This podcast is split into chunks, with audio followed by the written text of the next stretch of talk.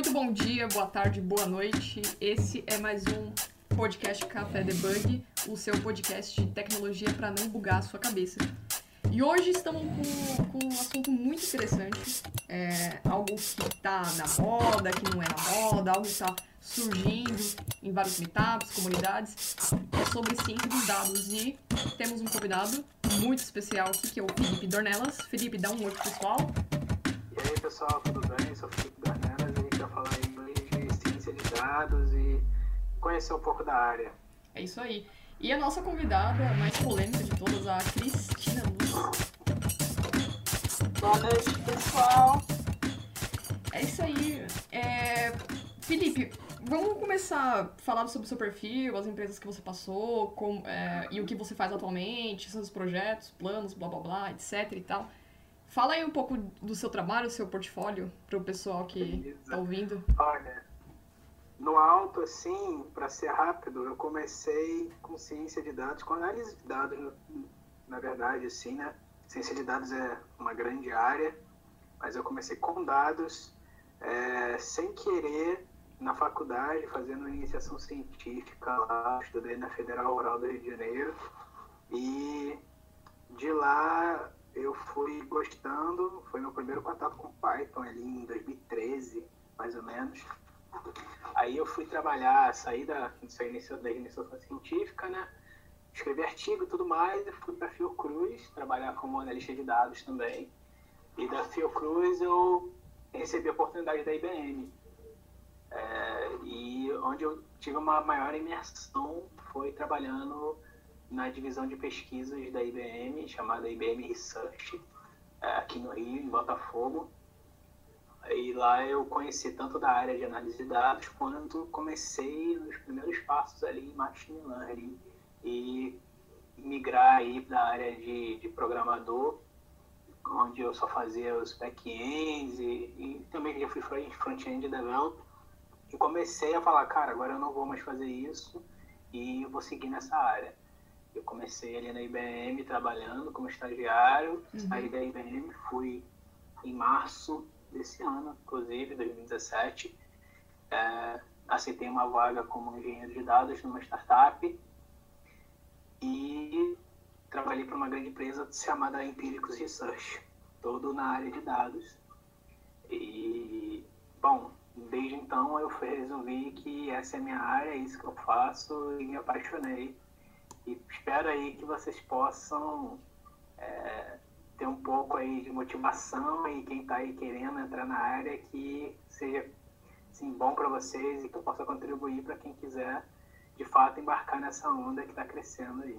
Bacana. É, a gente pode ver que tem poucos, pelo menos eu, eu escutei poucos podcasts, mas eu vi bastante artigos sobre análise de dados. Só que mesmo assim, eu tenho ainda muitas dúvidas referente a isso, como trabalhar, como e fala um pouquinho desse trabalho que você fez na IBM sobre a parte de pesquisa, como que é para quem quer entrar na área de pesquisa, independente se for da ciência dos dados, como que o trabalho é na prática.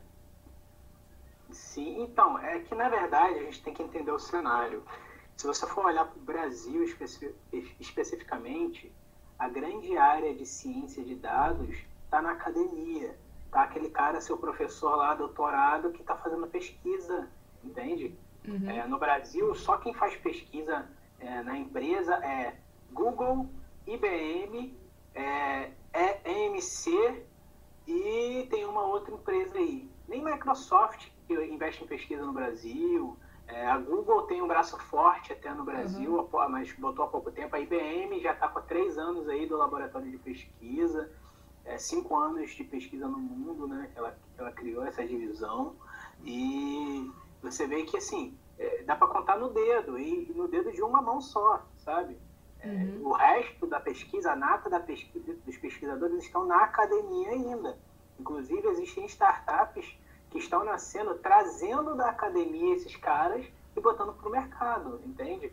E, bom, respondendo a sua pergunta, você, para começar aí nessa área de análise de dados, de ciência de dados, né? Um dia, assim, você Uhum.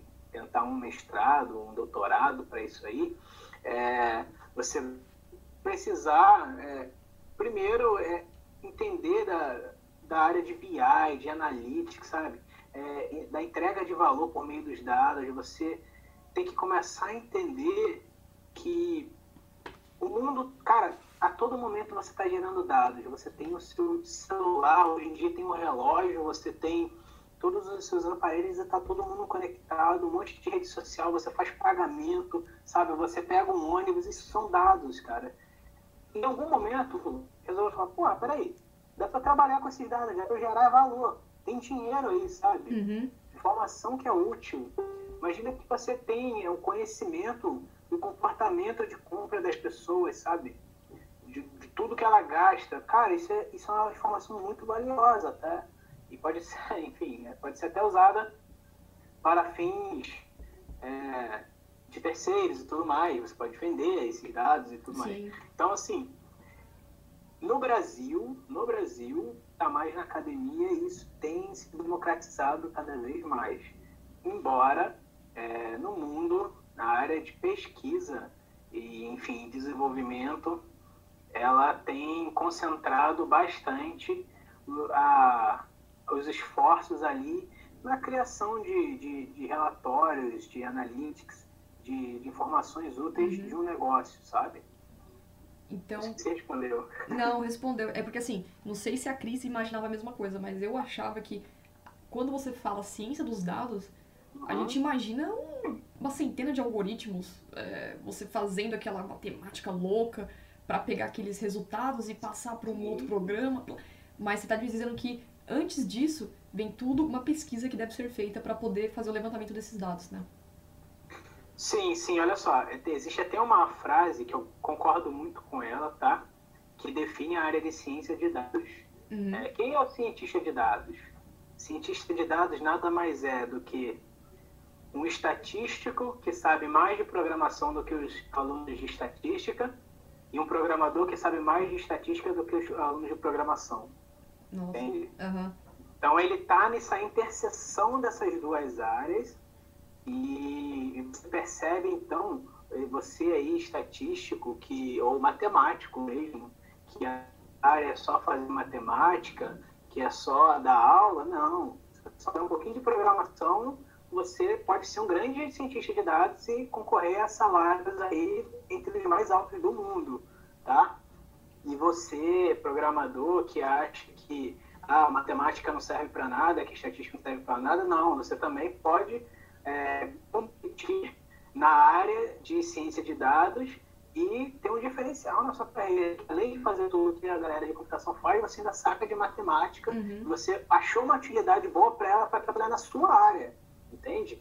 Então, cara, é, essa, essa, essa área de, de ciência de dados, ela demanda, assim, um pouco até de, de, de resiliência ali, de você é, saber jogar né, nos dois lados, entende? Uhum. Porque, ora você vai estar tá olhando grandes algoritmos, a área de ciência de dados ela não é, não é, é um, uma profissão meramente, sabe? Ela envolve um conjunto de, de funcionalidades, se eu posso definir assim, e ela demanda é, um, um bom tempo de estudo. Eu não me considero, apesar das pessoas dizerem, eu não me considero cientista de dados, eu me denomino analista de dados. Mas qual é a diferença de um para o outro? Olha, existe cientista de dados, analista de dados e engenheiro de dados. Sabe? Eu acho que o analista de dados ele vai mais no negócio e pensa que você gosta de fazer perguntas. Então, tem um, um e-commerce lá que você vende produtos de, de farmácia. Você chega lá e pergunta, você já pensou em, saber é, quantos Dorflex eu vendo por dia? Hum, o analista de dados é o cara que vai fazer essas perguntas, sabe? Que ele vai ser o crítico, vai falar, cara, mas será que essa informação é útil? Qual a informação que é útil, útil que você gostaria de abrir um dashboard e ver? Entende? Entendi. Engenheiro de dados é propriamente quem ali tem o conhecimento de como esses dados foram armazenados e o conhecimento, eu gosto de dizer, da infraestrutura, sabe? Do back-end. Uhum. O cara que talvez criou o banco, estruturou e pensou em como guardar esse dado, sabe? E pensou como que seria a melhor forma. Aí ele usa lá e você descobre o uso na sua na faculdade lá que você estudou, formas normais de voice code, uhum. primeira forma normal, segunda forma normal, é isso aí que para isso que ela serve, para você guardar o dado direito e poder usar ele mais tarde, entende? É a pessoa que fica mais na parte técnica, né? Na, Exatamente, o... o perfil mais técnico. O analista de dados, com certeza, eu, eu boto a mão no código, eu faço query SQL o dia todo, sabe? Uhum. É, e eu também, eu, como eu falei, nessa startup que eu trabalhei, é engenheiro de dados. Então, eu necessariamente armazenava o dado, eu cuidava, eu curava o dado quando era necessário, é, trabalhava com ETL, né, que é você extrair, você transformar o dado para um formato que você quer. Imagine que você tem dados do Twitter, do Facebook, do Instagram. Você extraiu desses dados e agora você faz a parte de ETL, que é primeiro extrai, transforma, que bota isso tudo em um lugar só e carrega né? Que é você mostrar isso para alguém. Enfim, então esse é o ETL, Estação de Transformação e Carga, o L de Load, no caso. É, e, enfim, essa, essa é a grande diferença da área de análise de dados aí, de engenharia de dados e ciência de dados. O cientista de dados, eu, eu entendo que é um cara que está muito mais acima, que tem muito mais anos de experiência e que ele vai olhar isso com um, um, um olhar de mais área, sabe? E não, uhum. não somente ali, ah, eu faço query, ah, o outro é, armazenar, não. O cientista de dados é o pesquisador que, enfim, vai ali comandar toda essa produção. É, quando a gente fala em pesquisa, dados é uma quantidade muito grande, né? Então uhum. não é qualquer banco de dados que vai suportar essa quantidade de dados. Você tem que ter toda uma preparação de ambiente, tudo, né? É, se a gente estiver falando de grandes volumes de dados, a gente está começando a entrar aí em problemas que demandam ferramentas para análise de grandes volumes de dados. Aí começam a entrar diversas ferramentas que são comuns de nós usarmos. É, eu comecei nessa, nessa área aí, nessa época. O primeiro programa que eu, eu vou deixar aí para vocês para pesquisarem era o Pentaho Data Integration. Data Integration? Data Integration. Ele é um, é um programa bem parrudo, bem completo. E ele. Sabe o Node-RED? Sei, sei. Para quem não conhece, você pode acessar aí o node-red.org. Node-RED não é inovação, sabe? Node-RED é coisa de agora. Uhum. Eu já fazia workflow. Eu conheci pelo Watson também, né? Com vários... Oi? Eu conheci pelo Watson porque o Watson trabalha com o Node-RED, né? o Node-RED tem integração com o Watson, o Node-RED da IBM, né? o Node-RED que, que tem lá no bluemix.net tem integração, mas não necessariamente o uhum. Node-RED não é produto da IBM, né? Node-RED padrão não tem integração. Você tem que integrar, você tem que adicionar os nós lá do Watson.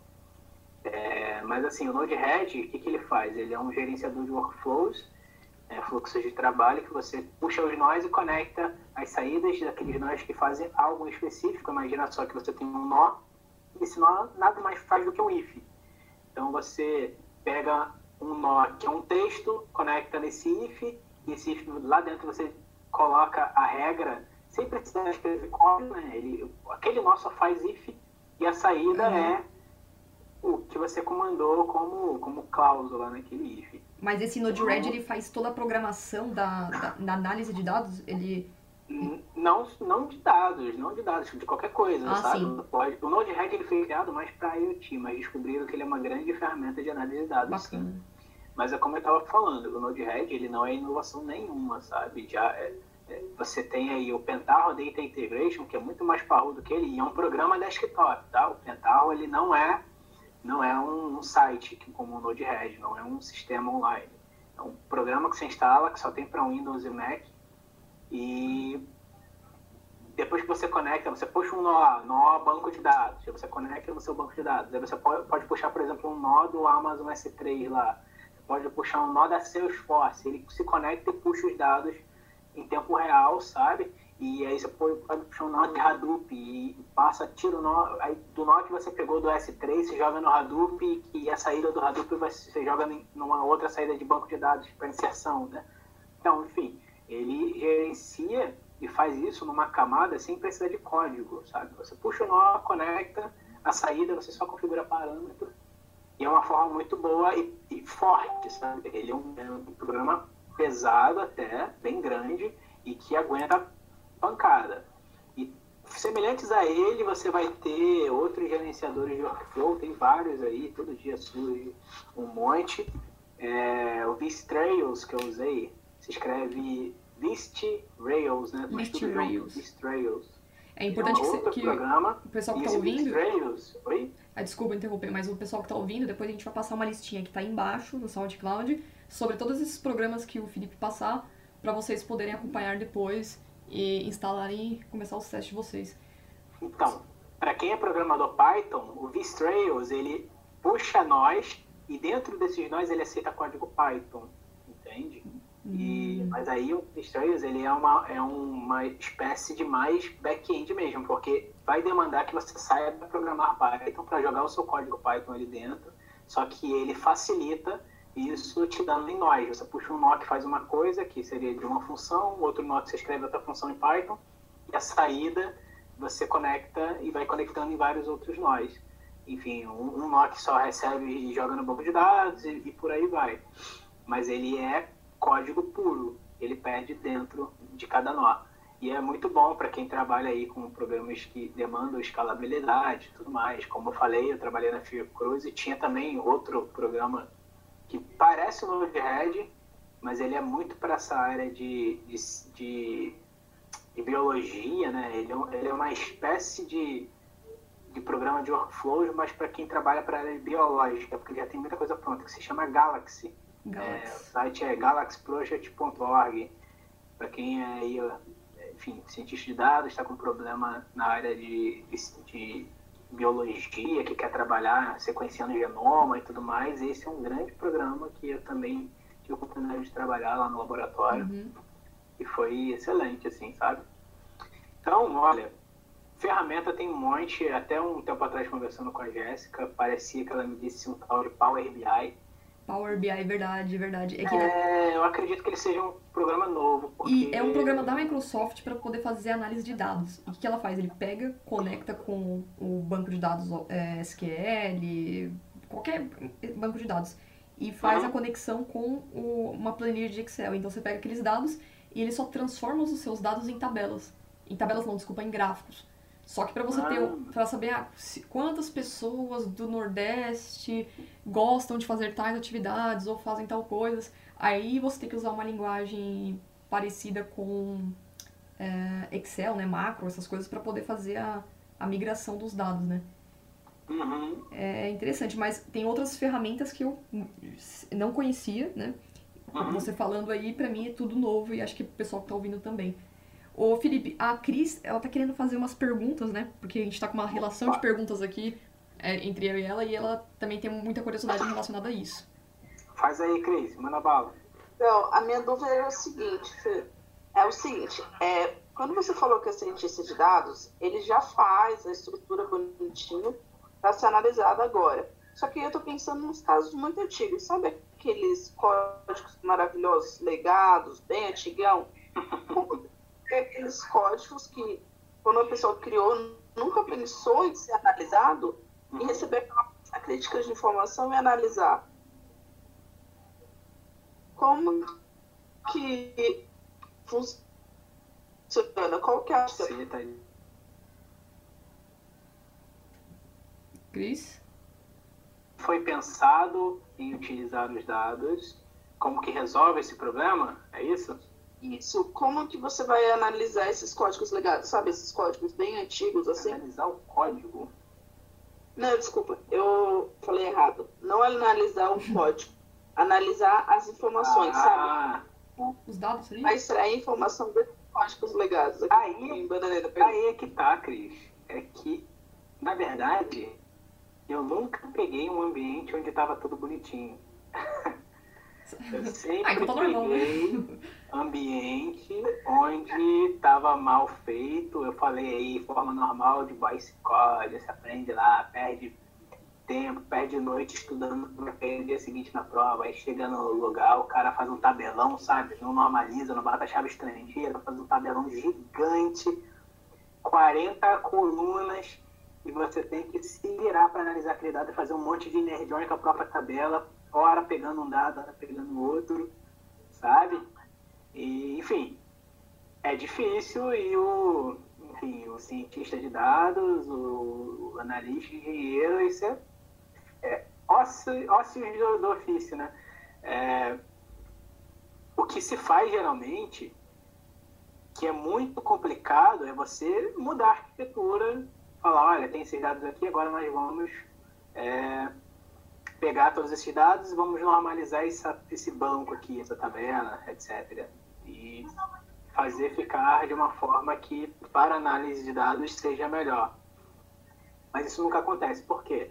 Gente, um bom sistema começa por uma boa arquitetura de banco de dados bem tá?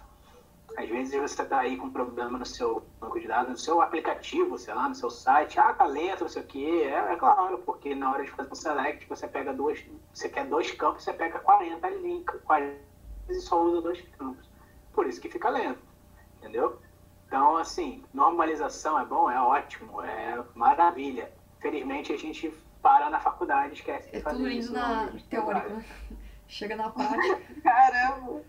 Entendeu? Aí, Cris, é. eu achava que era só, só era assim na programação, no C Sharp, no PHP, mas é, é no geral, né? É, aí, infelizmente, por exemplo, é, a gente precisa. Se fosse só fácil resolver em query, pô, minha vida seria muito melhor. Às vezes a gente tem que pegar e usar o Panda aí lá, no meu caso que eu sou Python, né? Tem que abrir no Pandas porque query não resolve, sabe?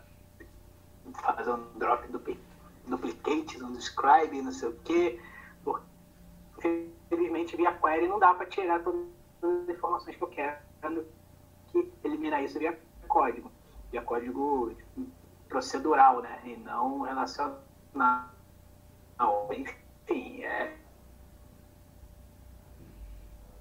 É, e no fim, essa pergunta, uma, na verdade, é, propício. Aí eu me sinto coisa assim, sabe? É, tá. tá acontece. O... Não sei, agora eu vou te perguntar. Ah, pode falar, Cris. Tá. Gente, esse é um momento desabafo, porque no cenário da nosso dia a dia tem que ser tão bagunçado. Por que as pessoas não Cara, sim, eu, eu, eu, eu, eu realmente não sei poxa, os lugares que eu trabalhava, eu ouvia coisas assim absurdas, sabe? Coisas absurdas. O cara criava um tabela e ele nem update na tabela. Imagina que tem usuário, tem lá nome, telefone, etc. O usuário faz, o usuário faz uma compra, uma tabela. Aí quando o usuário faz uma nova atividade no sistema, ele não atualiza, ele cria uma nova linha, sabe? O banco de dados gigante de um mundo. Nossa Senhora. Várias vezes, ou então, muito acontecendo aí, não é tão ruim, mas ainda não é certo. Você tem três tabelas. Tem três tabelas lá. Tabela endereço, é, tabela telefone e tabela usuário. O usuário tem ID, telefone tem o ID do usuário e o telefone, e a tabela endereço tem o endereço para o ID do usuário. Aí o cara me pega, isso é, isso é um exemplo de tabela normalizada bonita, tá, gente? Aí o cara me pega e faz uma terceira, uma quarta tabela que une. Para que se eu já tenho esse dado em outras tabelas, sabe? Não tem necessidade. Por que, que eu vou rearmazenar um dado que eu já tenho? Gente, não adianta, bug vai ser levado pro resto da vida. É, você fica armazenando dado sobre dado, você não tem necessidade de armazenar o dado que já tem lá, sabe? A menos que, pô, tenha um bom motivo para isso, para fazer, enfim, se for só para esses, esses três casos, nem faça, mas se você quer botar alguma coisa a mais, aí beleza, era necessário. Mas agora, cara, que dá para resolver com query no seu código, é, enfim, se, se, um código vai usar, faça isso na camada de código, sabe? Pega os dados e mostra numa tabela nunca armazene o dado de novo no banco de dados, entende? Isso aí vai uma dica. Dá tá, ruim, gente. No, fazer isso. Você está gastando espaço armazenando a mesma coisa duas, três, cinco. Mas eu chave estrangeira, né, Felipe? É que é o problema. Se as pessoas usassem, seria bonito. Mas foi criado chaves estrangeira muito tempo atrás. Há muito tempo atrás eles descobriram O chave a resistência. chave primária. Chave primária, chave Pra estrangeira. quê? Chave estrangeira? Gosta que Pra seja. É, Não precisa. Mas use, cara, as propriedades. Gente, eu falo, banco de dados, isso, isso não é palavra minha. é, Mas banco de dados é fundamental para que um sistema Pressão. Bom, Jéssica, mais uma pergunta aí sua que eu vou pensar na próxima. Eu tenho, eu tenho umas perguntas aqui. Ô, Felipe, é, vamos imaginar um cenário mais. O início de tudo, né? Tá. o início de tudo. A gente precisa fazer uma análise de dados de um certo lugar para pesquisa. Qual que é o primeiro passo para começar? Está com a sua equipe no laboratório, tudo bonitinho. Ó, vamos começar. A gente já tem os dados, nome das pessoas, localidades, onde que elas moram, o que, que elas gostam. Beleza, você quer Uhum. saber, vamos fazer uma pesquisa. Quantas pessoas do Brasil utilizam as redes sociais? A gente tem uma quantidade de pessoas, quantidade de dados. E eu queria saber qual que é o processo inicial. Imagina as tarefas lá, Tá. uma agilidade, o projeto, qual que é o ponto inicial? Então, Jéssica, calma, calma. E se você me descrever um problema para qual você já sabe a resposta que você quer? Mas Aham. muitas vezes a análise de dados é justamente para você exibir dados e tirar respostas que você não sabia que elas existiam. Ah. Entende? Então vamos lá, olha só. Você, primeiro respondendo a sua pergunta, você tem uma coisa que eu. Mês passado até eu dei uma palestra na Impacta sobre KDD, que se chama Alerta do Conhecimento, só que KDD está em inglês, tem uma sigla em inglês, Uhum. que é Knowledge Discovery Database, é, Jornada de Descoberta do Conhecimento. O- KDD ele tem várias fases. As fases dele, elas começam desde obter o dado, tratar o dado, limpar esse dado, guardar esse dado em um lugar e depois mostrar esse dado, tá? Certo. Você me descrever um problema com, com uma pergunta que você já sabe que você quer. Quantas pessoas no Brasil usam redes sociais? Beleza, eu vou lá, pego o número de redes sociais, pego Uhum. o número de usuários, salvo isso tudo, depois vou lá, pego o número de usuários únicos eu tenho, número de pessoas que usam redes sociais. Entendeu? Certo. Ou mais fácil, eu vou lá e pergunto, ô Mark, quantos usuários você tem únicos aí? Ah, tem tanto. Ô, ô fulano está do Twitter, quantos usuários únicos você tem? Ah, tem tanto. Ah, soma isso tudo e tem um número, né? Essa seria uma outra forma. Agora, você imagina o seguinte, o analista de dados é um caso bacana que vocês provavelmente devem conhecer. Se eu não me engano, é o caso do Walmart, que um cara resolveu começar a analisar os dados.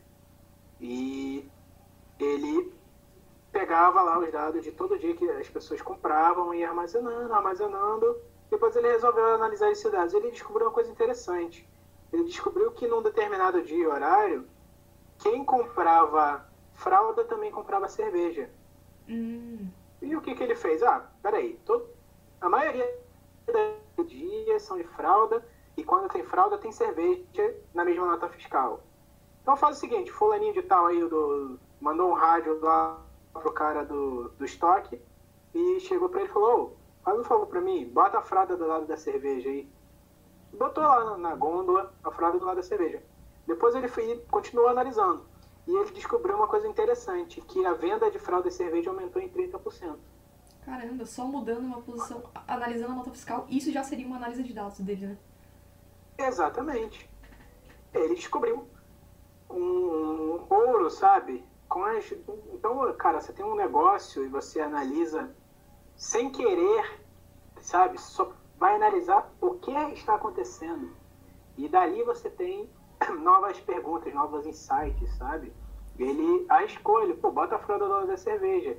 Aí ele estimulou a compra. O cara que ia lá e entrava na pressa para comprar a fralda do filho, pô, a cerveja tá do lado agora, oh, beleza, pegou e foi embora. Ele entrou para comprar isso. Entende? Se Caramba. tivesse muito longe, ele ia perder, enfim. Isso eu, eu imagino que eu faço assim, entendeu? Aham. Então, vice-versa, etc. Ele comprou a, fra... a cerveja e lembrou, pô, será que meu filho tá precisando de fralda? Vou comprar logo, ainda vou. E aumentou em 30%. Caramba, velho. Sabe? Um detalhezinho, né, Então- que É identifica. uma analisinha boba, boba, Boba. coisa simples, sabe? E, e isso causou um grande efeito que aumentou as vendas dele. Então, a análise de dados ela é útil para você entender como o seu negócio está. Até, por exemplo, de você saber, você é dono de uma, uma, uma- um banco lá que você faz empréstimos é, consignados e tal. Então, você quer saber, cara, eu, eu empresto um milhão por mês. É, só para terminar esse papo, então, que sobre fraude de cerveja, é que o cara analisou os dados dele e efetivamente descobriu essa parte é, muito útil da análise de dados, sabe? Ele necessariamente pegou o dado, analisou, descobriu. Então, você, olha só as fases aí do KDD. Obtém o dado, trate o dado, Uhum. aguarda o dado, puxa o dado e transforma esse dado em conhecimento, sabe? Então eu gosto muito de falar, olha, crie dashboards, eu defendo muito, cara, crie dashboard, mostre os seus dados, começa a exibir, depois que você exibe, você fala, pô, peraí, tem alguma coisa nesse dado aqui, eu tenho, sei lá, 100 usuários online nos meus últimos 7 dias e esses usuários permanecem, o que eu tenho que fazer para aumentar? Mas você só descobriu isso quando você mostrou o dado, sabe? Então, assim, é, é muito interessante que você comece a pensar nessa área e mais. A, a área de análise de dados, ela, se eu não me engano, foi considerada uma área com 0% de possibilidade de substituição por máquinas. Isso porque você está sempre gerando máquinas. Ainda que você bote uma nova máquina para fazer o trabalho do analista, essa máquina vai gerar mais dados. Então vai ter que ter alguém para analisar o dado da máquina que substitui o analista de dados, sabe? Tipo assim, Então é, um. é- entendeu? É sempre infinito o trabalho desse cara. E sempre, a cada dia, geram mais dados, mais informações, sabe? Eu quero chegar ao ponto, cara, de eu saber, ô Jéssica, poxa, tô, vi aqui que você se alimenta de uma forma, cara, e olha só, você está se alimentando dessa forma e daqui a 10 anos você vai ter tantos quilos, cara. Entendeu? Aham. Eu quero chegar nesse nível de análise de dados, de saber prever o futuro. É Paulo Coelho o negócio aqui, sabe? Caramba. É, nesse nível. É, e a análise de dados, quanto mais dados, melhor. Entende? Mais informações. Quanto mais quer- informação você tem, mais conhecimento, e não só conhecimento, mas atitude sobre isso. Quando você conhece algo, você vai lá e traça necessariamente uma, um objetivo a, a solucionar. Então, dados, gente, dados são uma mina de ouro. Minerar dados, daí vem a mineração de dados. Que numa dessas você encontra uma mina de ouro. Por isso que muitas É, empresas. isso sensacional, gostei pra caramba da história. Mas eu tô agora, você falando me lembrou de algumas coisas. Eu vejo que existe uma questão de remarketing. Aí eu fiquei em dúvida, qual é a relação do remarketing com essa questão de ciência de dados? Tem uma relação? Funciona? Como que é a diferença? O que, que cada um tem? Pra gente entender um pouquinho melhor. É, remarketing eu não entendo muito, na verdade eu entendo pouco dessa área de comércio eletrônico e leads e etc, e conversão, etc e tal. Mas assim, é, eu vi hoje algumas empresas que fazem isso e basicamente o que eles fazem é pegar os dados de, de, de navegação, de comportamento das pessoas e melhorar a experiência meio que categorizando o que é melhor e predizendo né, o que seria melhor para aquela pessoa ver, sabe? Aí você vê, por exemplo, os ADS, é, você, você vai lá no site da, da Americanas, vê um monte de produto e daqui a pouco você está no Facebook vendo aqueles produtos, sabe? E isso é uma ideia de remarketing, sabe? É, De você não perder o usuário e maximizar o seu poder de venda do lado de quem vende e personalização pro lado de quem compra. Você não tem necessidade de você ver é, anúncio de um carro quando na verdade você está interessado em sapato, bolsa, etc. Porque você viu nos últimos sete dias sapato, bolsa, entendeu? É muito mais provável que você compre aquilo que você viu do que uma coisa extremamente aleatória. Entendi. Mas isso tem alguma diferença entre a ciência de dados ou eles também usam ciências de dados para fazer esse remate? O que você acha? Hum, pode usar, ciência, com certeza usam. Não, não é obrigatório, tá? Ciência de dados, entre você descobrir padrões, tendências, né? Tudo mais, é, ela pode ser usada nesse caso, mas não necessariamente. Às vezes você só pega ali. Não precisa ser um cientista de dados para saber que a Jéssica, nos últimos sete dias, viu anúncio de comida, sabe? Adoro. Viu, entendeu? Nos últimos dias ela usou o iFood. Isso não é nenhum trabalho inteligente. Não demanda, é só pegou o histórico de navegação dela, do, do Chrome lá.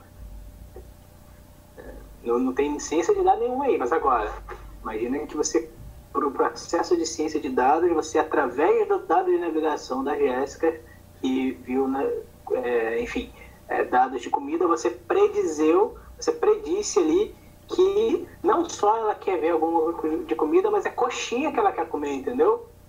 Aí é que entra a inteligência do negócio. Você disse exatamente o que ela quer. Cientista de dados, ele não está nessa, não só nessa parte aí de pegar o dado e olhar e sugerir. Não, ele usa mais a inteligência para tentar é, definir exatamente o que você está precisando aí, entende? Ou, enfim, o que diz aquele dado, ele inferir e olhar e bater o olho e falar, pô, é isso, entende? No caso, bater o olho através do código, entende? O código dele vai sugerir, aí uma gama de algoritmos para isso. Entende? Seu código diz quem você é. Oxi. Ciência de dados, mas é um mago, mago, um guru, aí sai desviando as coisas. É tipo isso. É o cara que... É, com ciência de dados, cara, eu acho linda a área, assim, e por isso que eu não me considero ainda um cientista de dados. Eu tô começando aí a a escola de bruxaria. Nossa, você é o rei dos dados, Felipe. É ruim. Tem o rei do camarote, você é o rei dos dados. É isso. Tô começando. Mas agora que você brincar. tá falando de carreira, de área, assim, como que tá a área de ciência dos dados? Você pode falar em valores, pro pessoal se entusiasmar, como que é? Oxi. Olha, Brasil. Uhum. Brasil tá pagando. É, mais ou menos, mais ou menos. Eu saí de um cargo agora de engenheiro de dados numa Bacana. startup que eu ganhava 5,600. Ah, legal. Nossa, eu não pedi pra você falar exatamente do seu, né? Mas falar como que tá área, mas é, É, bacana. não, eu ganhava, né? Transparência. Eu ganhava. Foram bons tempos. Não, mas tá, tá em alta, então Mas tá assim, eu, eu- assim, 5,600 para alguém que era analista de dados e nem graduação tinha, sabe? Não precisa de graduação? Então, eu acho que você não precisa de graduação para nada na vida, né? Mas. Aí, ó, mas- pessoal, se você quer entrar na ciência dos dados, já sabe o valor, não precisa de graduação, estuda um Pra pouco mais. começar isso aí, é, né? Uns- começar, pra começar, tá bom, essa tá bom. brincadeira. Mas, é, poxa, eu vejo aí gente ganhando 30, 20 e pouco, Caramba. sabe? Porque é um trabalho exaustivo também, né? Se for ver. É, meus cabelos brancos dizem bem isso. Você tem alguma pergunta, Cris? E agora eu tô uma dúvida. Ah, Falou cabelo branco, por exemplo. É legal a gente pensar nessa bruxaria. Eu tô pensando, quanto tempo você geralmente demora pra fazer bruxaria, sabe? Quanto tempo você demora pra descobrir um dado que seja bem interessante? Você vai ficar lá minerando, minerando, procurando alguma coisa, tipo agulha no palheiro, mas quanto tempo leva pra, tipo, geralmente achar, assim, sabe? Uma coisa bem legal. É Olha. olha, então, duas coisas. A primeira delas é que, dependendo do que você vai fazer, talvez você. A sua grande descoberta é: não existe nada a descobrir aqui, sabe?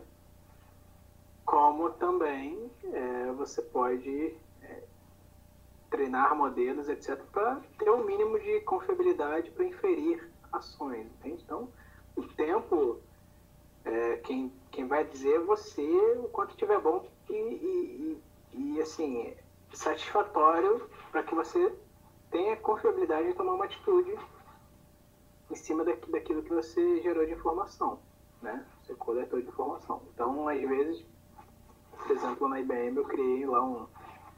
ajudei, né, num projeto onde a gente detectava a intenção de compra das pessoas. Era tipo.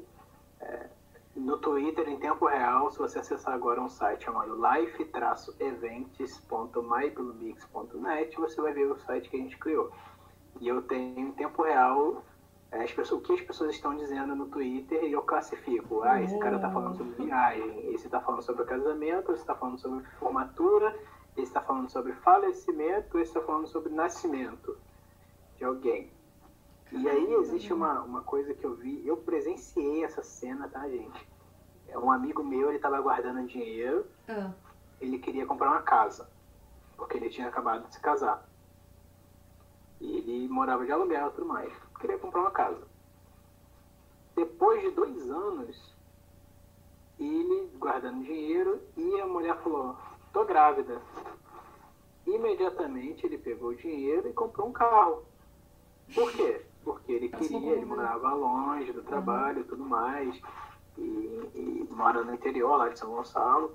E ele falou, cara, eu comprei um carro para dar uma vida melhor para minha esposa, que tá grávida agora, e pro meu filho aí, que o nosso carro é meio velhinho, vai deixar a gente na mão, eu quero passar perrengue com a criança, enfim, aí no, no trânsito, ou até mesmo na hora que trabalhar do parto da minha esposa. Então eu comprei o carro, entendeu? Então eu sei que, muito provavelmente, pessoas que acabaram de dizer vou ser pai ou vou ser mamãe, eu posso oferecer um carro que é muito mais provável que ela queira comprar isso do que um pacote de viagem, entende? uhum. Por que, que eu vou oferecer um pacote de viagem para quem não é um lead qualificado, né? Para quem não é uma pessoa propensa a comprar pacote de viagem. Agora o cara que fala, poxa, tô com vontade de comprar, de comprar quer dizer, tô com vontade de fazer uma viagem. Ou então, poxa, hoje estava vendo hoje as fotos do Caribe, são lindas. Pô, esse é um potencial comprador, né? Porque ele está falando sobre o assunto, ele está propenso. Se eu naquele momento eu oferecer um pacotão de, de viagem para ele, sabe? Ou naquela semana, enfim, esteja dentro ali de um, de um intervalo bom, ele tem muito mais chance de comprar do que alguém que necessariamente falou de uma morte de alguém, entende? Uhum. Então, é, isso é detectar a intenção de compra e, e fazer isso é, é muito mais positivo do, do termo aí e mostrar o trabalho de um cientista de dados, ele dizer ali a que, a que ponto está bom para ele. Por exemplo, a gente rotulava dados, eu tive que ler 20 mil tweets, um a um é, para dizer esse é positivo para viagem, esse é negativo para viagem, esse é positivo para casamento, esse é negativo. Porque aí depois a gente mostra para o algoritmo, algoritmo, ó, eu tenho aqui 2 mil tweets de viagem. E esses são positivos, tá? Toda vez que tiver algum positivo, você me aproxima de acordo com o seu cálculo aí. E com isso saiu esse, esse software, entende? Para mim, quando era acima de 70%, tava bom, entende? Uhum. Mas eu poderia treinar o meu algoritmo máximo em mil vezes, retreinando, retreinando, retreinando até ser 100%, que é quase impossível. Para mim, acima de 60% já estava bom, porque pelo que eu vi, já, já indicava que de fato a pessoa estava falando realmente sobre viagem, não tipo o cara tava loucão de droga e falando sobre viagem, entende? Uhum. Esses casos eu conseguia, e tem no Twitter, esses casos eu conseguia é, eliminar via código, Via- entendeu? Nossa, o que? Ele- entendeu? É uma, é uma loucura, mas beleza, acima de 70%, enfim, tem toda a, questão ali do, do fator de confiança, né? É você que decide quanto que tá bom para você. Então, Cri, respondendo a pergunta, é, depende. Depende. Você que vai me dizer quando é que é, se, se descobre essa mina de ouro aí, quando é que tá bom para você. Entende? Mas, é, eu sempre falei, li 20 mil tweets. Isso demorou uma semana, mais ou menos. Uma semana. Caramba. Mas assim, o Felipe, pegando o gancho da Cris, é, ela já tem os dados, o que ela precisa. Ela já fez a modelagem. Mas como que. Qual que é o início de tudo, assim? É, o programa que eu preciso para minerar, Uhum. como que eu vou passar esses dados depois? Como que você. Como que é isso na prática? Então, é, minerar o dado, você faz no sentido mais, é, assim... Tem que ter algoritmo, não tem como, né? Então, é no sentido mais assim, é, técnico possível de falar uhum. que você vai abrir, desde que você, sei lá, como é que tá seu dado, se tá num, num CSV, se tá num banco de dados, você vai abrir uhum. necessariamente você vai fazer todos os processos de, de mineração. Minerar dado não tem um, assim, é, uma coisa pronta, ele tem, existe sim a fórmula, é o KDD. Uhum. Tá? Procura aí, ó, KDD, KDD. É, Python talvez, sei lá, o KDD é, tutorial, é, que é jornada de descoberta do conhecimento, né? E aí você vai, ele vai te dar os passos certinho do que você tem que fazer em cada etapa, entende? Uhum. Mas não é pronto, não é tipo, coloque seu dado aqui e eu te darei a resposta. Não. ele vai te dizer, ó, faça primeiro isso, depois faça isso, depois aquilo, aquilo, até no fim mostre isso. É, um, é uma receitinha. Esse é o começo, né? Eu, eu, eu costumo dizer que, que o KDD é a porta de entrada para drogas mais pesadas, né? Aí você descobrir o seu caminho. É, você descobre o que, você quer na sua vida, se você quer necessariamente analisar dados, se você quer é, trabalhar na parte do, do back-end ali, enfim. Mas tem que começar de algum lugar, concordam comigo? Concordo. E, como você falou, qualquer pessoa pode entrar na área de ciência de dados, independente se ela hoje já é um, um arquiteto de software, você, ah, não quero mais ser, ficar nesse, nessa parte de arquitetura, quero ir para a ciência dos dados. Ele tem o conhecimento, ele consegue, né? Se ele é se essa pessoa, se ela é programadora, se uhum. ele é programador e, e, já tem um conhecimento básico aí de dos ifs, os elses, os for e o while aí da vida, ele já pode ser um analista de dados. Uhum. Só precisa começar a olhar para essa área com olhos mais técnicos, sabe? Com, com olhos mais até críticos, sabe? Faça perguntas, sabe? Eu gosto muito de dizer faça perguntas. É, Ô, pergunta, ela gera dúvida e depois é conhecimento. Fala aí, Cris. Pelo que eu vejo, um também dessa pessoa é uma pessoa muito analítica, né? Ela gosta de analisar muitos detalhes, aí ela vai para essa área. Mas a minha outra pergunta era, era essa, né? Tipo, quando você falou pra gente desse da IBM, você tinha um projeto estipulado que você queria com aqueles dados. Agora vamos contar o mercado hoje daqui a três. Geralmente eles te dão assim, falando, ó, eu diga esse aqui para comprovar tal coisa. É, quando você falou do IBM, você tinha projeto, você sabia que você ia levantar e mais ou menos as informações que poderia ser geradas. Mas uhum. no seu dia a dia, geralmente você chega a receber algo assim, ou você que tem que sair pesquisando os dados? Ela vai ter que pesquisar para achar algum resultado, ou se é realmente passado um projeto da questão de análise de dados? É, então, na IBM, é, eu era nível estagiário, então para mim já vinha tudo mastigado. Falar, ah, você só precisa conectar lá no Twitter, pegar os dados e armazenar e depois passar nesse algoritmo aqui, a linha de comando é essa, para treinar é assim, né, você precisa, para classificar é só botar 1 e 0, 1 e 0 assim, quando for positivo, então já era meio mascado.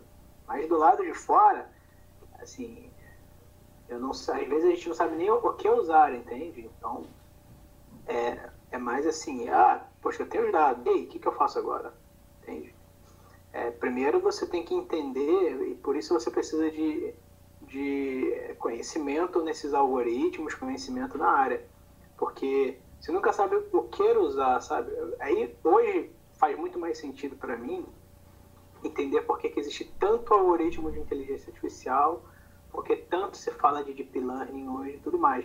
Que cada algoritmo desse foi criado para um problema específico em algum momento que alguém precisou e tinha um problema que nenhum algoritmo resolvia. O cara falou e teve que criar para resolver o problema dele. Isso viralizou e popularizou e você vê, por exemplo, esses algoritmos lá, o, o Perceptron, o Naive Base. Isso um dia foi um artigo, sabe? Um dia o cara criou um artigo, jogou na mídia, popularizou, entende? Então, assim, o cara não tava pensando, pô, vou criar um puta algoritmo que vai salvar a humanidade. É ruim. Ele tinha o um problema dele e resolveu. Então, para isso você precisa conhecer, tá? E, e aí é que eu falo, que esse conhecimento está muito na academia, está muito nos mestrados, nos doutorados, e não aí na, nas empresas, entende? Então, você vai aprender isso aí muito na academia, ainda no Brasil, na academia. É, e é bom que você conheça para você saber que modelo de dados. Por exemplo, ah, você quer decidir que produto oferecer para uma pessoa. Quando você tem problemas assim, as pessoas usam um algoritmo chamado árvore de decisão. Entende? Tem árvore de classificação, né? que é decision tree e, e classification tree, né? É, enfim, e aí quando você quer saber sobre o que uma pessoa está dizendo, tem o NLP, né, que é Natural Language Processing, ou classificação de linguagem natural, que é a NLC também. Cada algoritmo desse resolve um problema específico. É, cabe a você estudar esses algoritmos. É, não tem, não tem assim, ah, tem um monte de dados, vou jogar num lugar e ele vai resolver os problemas. Não. É, tipo, esse conhecimento está muito na cabeça de alguém, entende? Entendi. Então voltamos para aquela questão do dia a dia do desenvolvedor. Que é, é. você tem um problema, você está ali zoado com aquele problema, só você tem e você tem que procurar a solução. E uhum. aí é bem o dia a dia de todo desenvolvedor, né? É, você tem que ter o conhecimento, sabe? Se eu posso deixar é, uma dica aí é que enfim, o Yoda já dizia, busque conhecimento. Entende? Tem que googlar, não tem jeito, né? Em algum, é, em algum momento vai ser útil.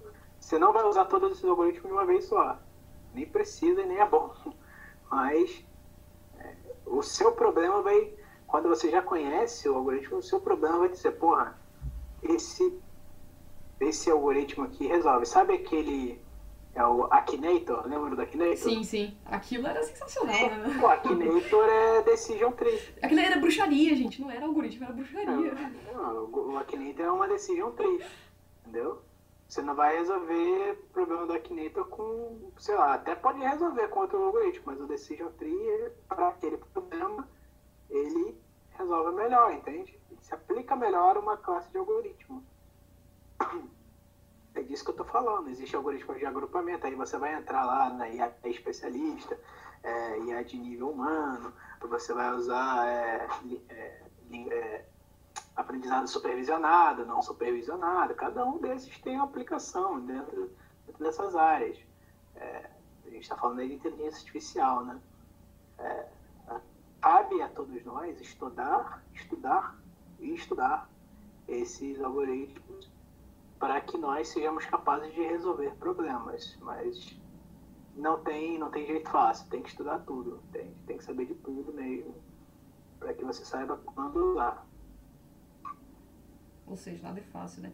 É, eu, eu tenho uma pergunta aqui, eu acho, acredito que seja a minha última pergunta. É, e tem, assim, tipo assim, tem startups, empresas que estão começando a criar já o conceito de data analytics, começar a criar seus laboratórios e começar um negócio com data analytics, rende? É rentável isso? Olha, está muito rentável. Na verdade, começando, já começou há muito tempo, tá? Fora do país, uhum. já tem muitos, muitos anos startups fazendo isso. Por quê? Como eu falei, essa área está muito na academia e nas grandes empresas. Eu falei que dá para contar nos dedos de uma mão as grandes empresas no Brasil que usam data science. E tem setor de pesquisa que trabalham com dados, sabe? Uhum. Hoje em dia, enfim, há um ano atrás era menos. Hoje em dia acho que já está melhor. Isso tem só aumentado.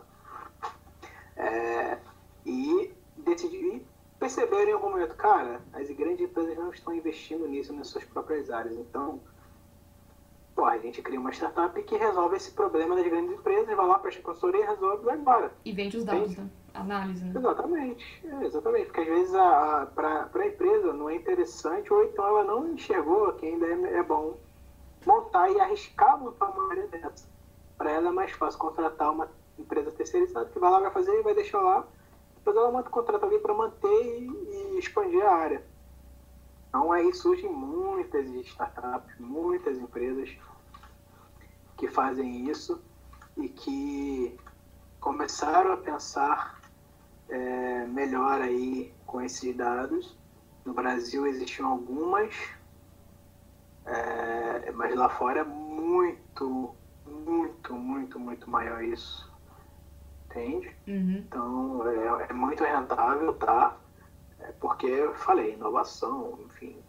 Agora que estão começando a pensar em usar os dados para alguma coisa, mas isso não era, não era é, é, cultura, ainda não é cultura nas grandes Uhum. empresas. Eu conheço empresas que, por exemplo, uma startup que surgiu, que ela- o cara foi lá pedir emprego e descobriu que a startup, quer dizer, que a grande empresa lá não tinha nem banco de dados. Louco.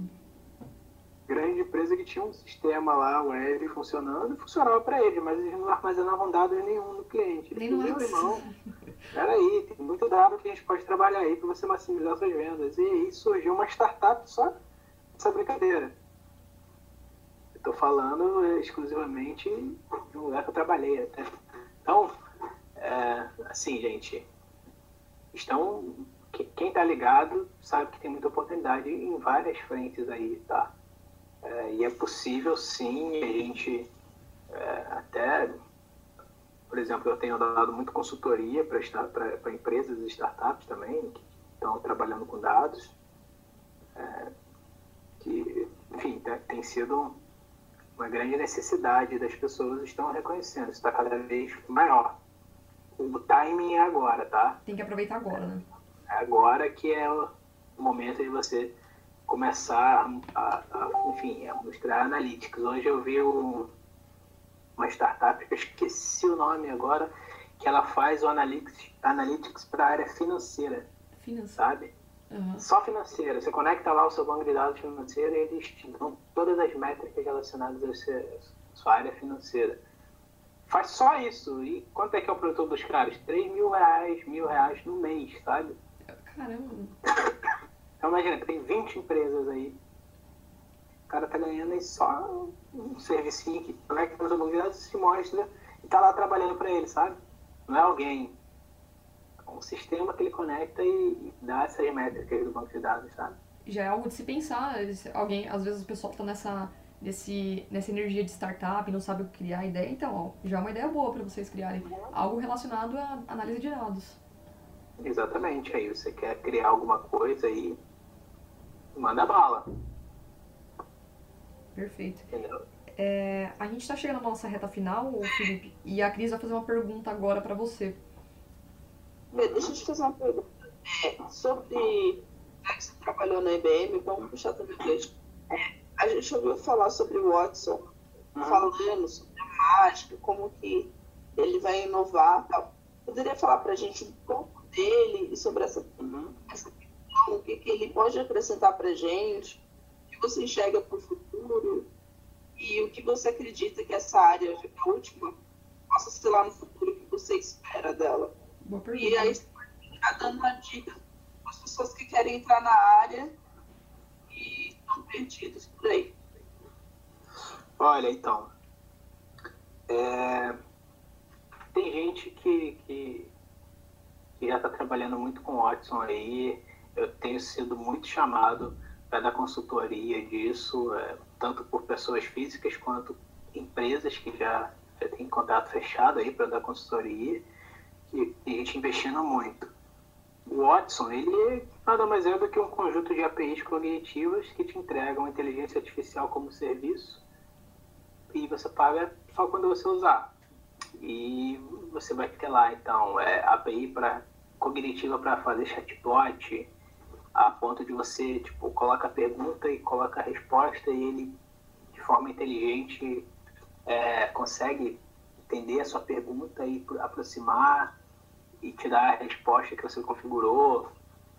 É, ele tem lá APIs que você consegue até tomar decisões, né? o trade-off é uma delas, É, você tem APIs mais, mais profundas que você carrega um monte de dados, ele te dá insights sobre esses dados, sejam insights tipo de agrupamento, por exemplo, você carrega um giga de dados, você quando joga uma palavra ele vai te dizer onde essa palavra está nesse tanto de dados, porque ele forma inteligente conseguiu fazer isso rápido e agrupado, eles meio que já carregam uma base de conhecimento né, treinada, é, e você pode fazer queries em grandes volumes de dados de forma muito simples, que é a proposta aí do Spark, né, mas online. Então você imagina que, que, que o Watson ele tem grandes ferramentas que com poucos cliques você entrega valor de inteligência artificial. Então, assim, para quem quer começar na área de inteligência artificial, é, é, é bom usar, tipo, o Watson, Clarify, que é uma startup que só entrega produtos de inteligência artificial voltados para a imagem. Então lá você vai ter a API de classificação de imagem. Você passa uma imagem, ele utiliza os objetos daquela imagem. Você passa um vídeo, ele analisa o conteúdo do vídeo. Clarify só faz coisa que envolva a imagem. E é tipo top, sabe?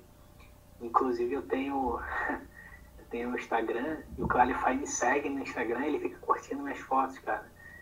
Tem pra mim que ele fica usando minha foto pra classificar lá, os algoritmos deles.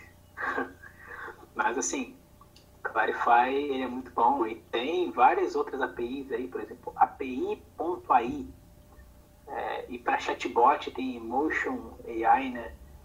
Ontem, cara, eu descobri que existe uma startup que faz chatbot, eles criaram um produto de chatbot que usa o Watson Conversation por trás.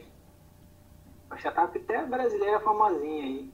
Quando eu abri a ferramenta deles, tinha lá, coloque aqui seu, seu usuário e senha do Conversation. Aí você faz tudo pela plataforma deles, mas eles populam um, um Conversation seu, sabe?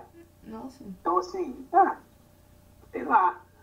E, então, então você vê que alguém viu um produto bom e tá ganhando dinheiro em cima dele, sabe? Então, cara, não ganha dinheiro que não quer, não entra na área que não quer é, é só reconhecer aí as oportunidades. Comece pelo básico, mas assim, não fique só nele. É, Watson, essas coisas são básicas, mas você tem que saber a teoria, sabe? Tem que saber os pormenores, porque daqui a pouco essa moda passa, essa moda passa, daqui a pouco vem uma API melhor, e aí você está para trás. Mas quando você sabe o algoritmo, e aí você vê que todos esses algoritmos, a gente está falando de tecnologia, tudo isso é matemática, você reconhece a necessidade daquela disciplina de matemática lá na sua, na sua grade, sabe? Vê para que, que ela serve, é para isso, para que a sua formação seja sólida, entende? É a essência, né? Exatamente. Então, saiba essa essência, sabe? Seja bom nisso, não precisa gostar, mas seja bom pelo menos nisso, porque isso aí é, transcende, né? Isso permanece. E essas APIs um dia vão passar, daqui a pouco vai um melhor, como eu falei. Você vai precisar sempre estar se atualizando né, nisso aí se você só souber isso. Mas tudo tem uma fonte, sabe? E, enfim, vai para baixo dos panos mesmo, pega lá o KDD, pega os algoritmos, aprende essa parada, que futuramente serão vocês aí que vão estar criando os novos algoritmos, né? De, e dando um curso novo para a história da tecnologia e computação e, enfim, não só consumindo o produto que fazem a cada dia. Então, para começar, é bom aprender essas tecnologias, mas não pare só nelas, tá? O conceito principal, né? É o importante também, né, Felipe? Exatamente.